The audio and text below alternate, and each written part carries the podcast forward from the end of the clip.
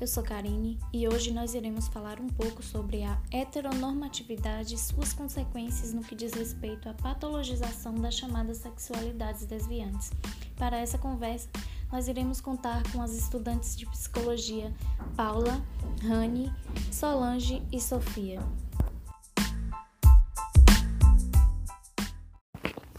Sabemos que as sexualidades nem sempre foi enxergada como algo normal e inerente do desenvolvimento humano. E para falar um pouco sobre isso, sobre uma perspectiva do texto Três Ensaios da Sexualidade de Freud, eu vou chamar agora Paula e Rani. Bom dia, pessoal. Meu nome é Ana Paula e a gente vai falar um pouquinho sobre a sexualidade desviantes, né? Onde Freud escreve no seu livro Os Três Ensaios sobre a Sexualidade, né? Aí Freud coloca, né, sobre as, sobre as aberrações sexuais, ele fala o seguinte: olha, nós temos uma norma da sexualidade. Essa norma é o pênis com a vagina, que é igual à reprodução. E o que foge a essa norma, né, entra na, na sexualidade desviante, nas aberrações. É, e dentro da sexualidade desviante, nós temos os desvios é, em relação ao objeto, ok? É, quando, por exemplo, no caso dos invertidos, ao invés de querer uma pessoa do sexo oposto, ele quer a pessoa do mesmo sexo, certo? É, e é, enquanto o sexo oposto pode trazer frieza ou até mesmo despertar uma certa aversão sexual, ocorre totalmente ao contrário quando ele se relaciona com a pessoa do mesmo sexo. Aí nós temos também o desvio em relação ao alvo. Quando a mulher, ao invés de querer o pênis, né, ela deseja uma outra parte do homem. Ou em relação ao próprio corpo, quando a minha fonte de excitação é, é uma outra parte do corpo. Eu posso gozar, sentir prazer, né, ter uma satisfação quando sou acariciada em um outro local do meu corpo que não seja minha vagina.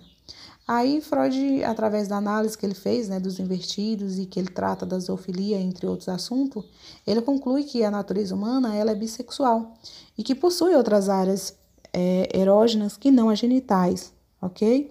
E que a natureza humana ela não segue a norma. Nem todos está dentro dessa norma, né? É uma norma é, estabelecida, fixa, engessada e que só existe ela.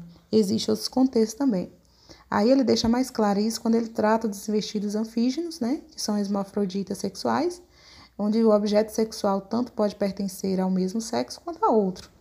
E também quando ele relata sobre os invertidos ocasionais, é, que são é, aquelas pessoas em certas condições externas, né, dentre as quais destacam a inacessibilidade do objeto sexual normal ou a imitação, que pode tomar como objeto sexual uma pessoa do mesmo sexo e encontrar, inclusive, satisfação no ato sexual com ela. Como assim? Por exemplo, eu me declaro heterossexual, porém eu me encontro em um contexto onde só tem ali vagina e não tem nenhum elemento que possa servir como imitação do meu objeto sexual normal, o pênis, né? Aí o que acontece? Eu posso encontrar uma satisfação no ato sexual com uma outra vagina, ok?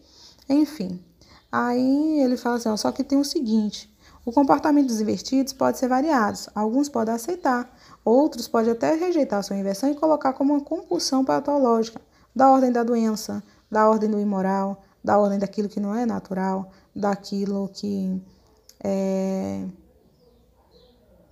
que traz um sofrimento por não estar dentro de um padrão, de uma normalidade segundo a sociedade, ok? É, pessoal, foi o que eu compreendi. Outra colega vai dar prosseguimento, né? É, a Raniele falando mais um pouquinho sobre isso. Obrigada pela atenção de vocês. Olá, me chamo Raniele. Vou falar um pouco sobre é, o contexto histórico em que surge essa patologização dos comportamentos e desejos homoeróticos. Bom, ali a partir do, da metade do século XIX, era entendido que qualquer desvio da, da norma, que na, naquela época o direcionamento heterossexual seria é, o imposto como correto, qualquer pessoa que fugia essa norma era considerada objeto de diagnóstico. Nas classificações psiquiátricas que começam a tomar corpo no final do século XIX, tais comportamentos e desejos passam a ser associados à categoria mais abrangente das perversões, como no clássico manual de Kraft Bean, de 1894. Ali ele fala que se há um desenvolvimento normal, tudo que foge a ele é perverso. Nesse mesmo manual, a inversão sexual é entendida como sendo congênita ou adquirida.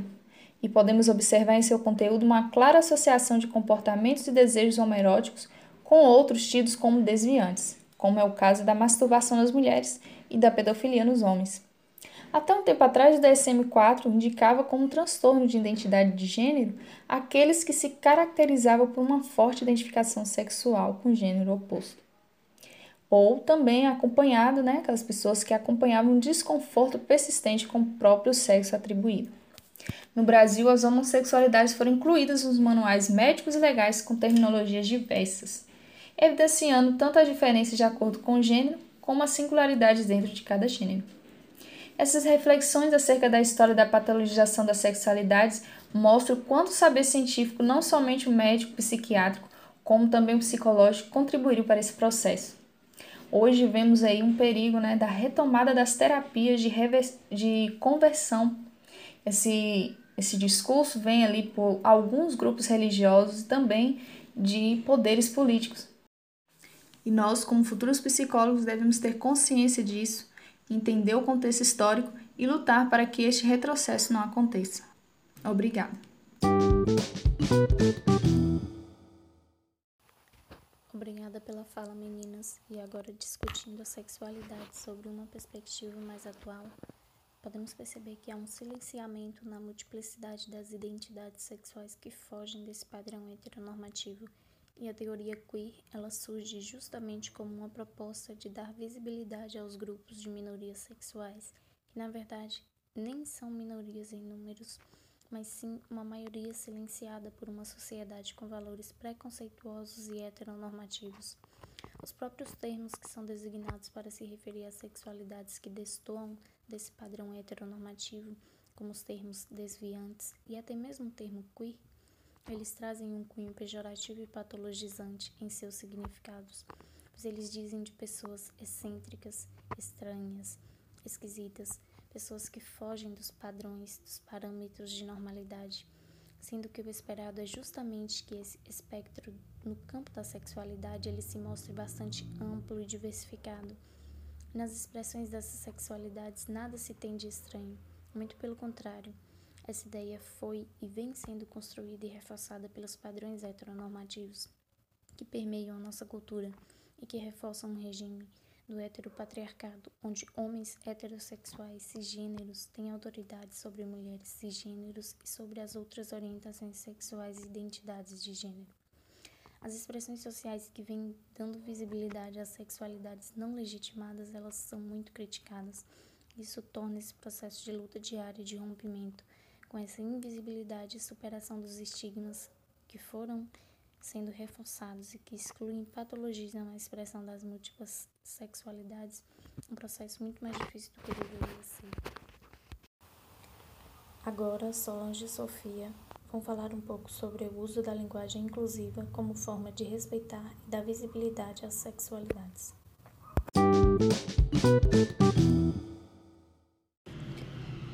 Olá, eu vou dar continuidade falando um pouquinho sobre o Guia Todos Nós.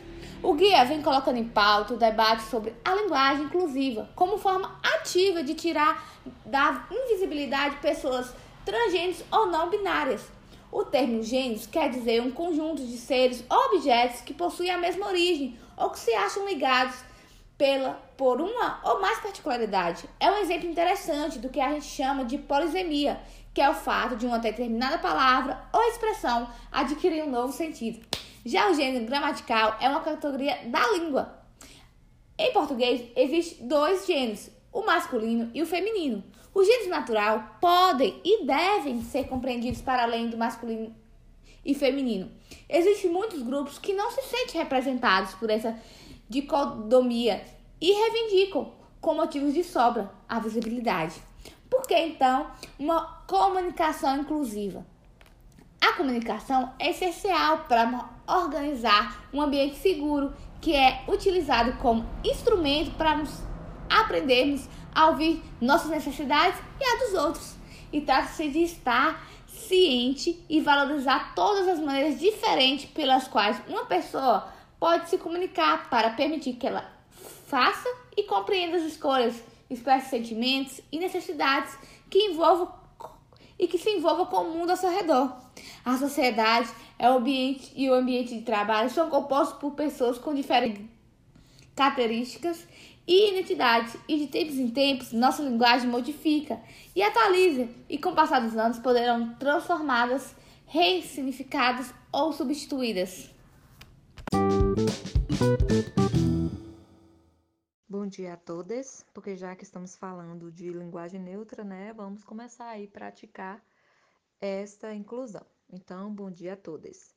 A linguagem neutra, ela tem oito conceitos importantes. Então, existe um símbolo para as pessoas que se identificam como não binários, né, e suas é, subidentidades. As pessoas não binárias, elas também são pessoas trans, né, pois elas não se identificam aí com o gênero que lhes foi atribuído desde o nascimento. É, pessoas não binárias, elas não estão confusas, gente. Elas não estão confusas com suas identidades e nem tampouco elas estão seguindo modinha. A identidade não binária, algumas vezes, elas podem ser adotadas por alguém é, como resposta ao sistema binário de gênero, né, aos estereótipos, às construções sociais. Essas identidades não binárias, elas já são reconhecidas há milênios, né, por culturas é, e sociedades em todo o mundo. Algumas pessoas né, que se identificam como não binárias, elas podem ter uma expressão de gênero considerada andrógena, né? Ou seja, elas podem transitar tanto para o gênero masculino como para o gênero feminino, né? Como forma de se expressar. Mas isso não é uma regra, né? Então, assim, a pessoa ela está livre para se expressar é, da forma que ela se sentir mais à vontade.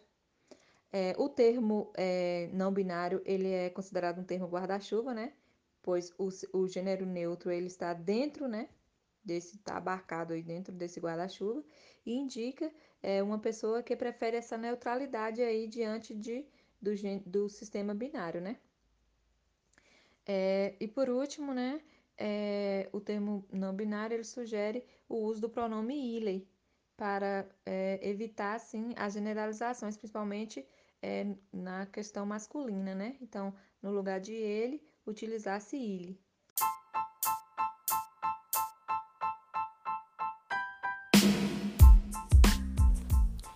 Agora nós estamos chegando ao fim da nossa conversa e eu queria agradecer às meninas pelas suas contribuições para essa tão importante discussão que a gente teve hoje.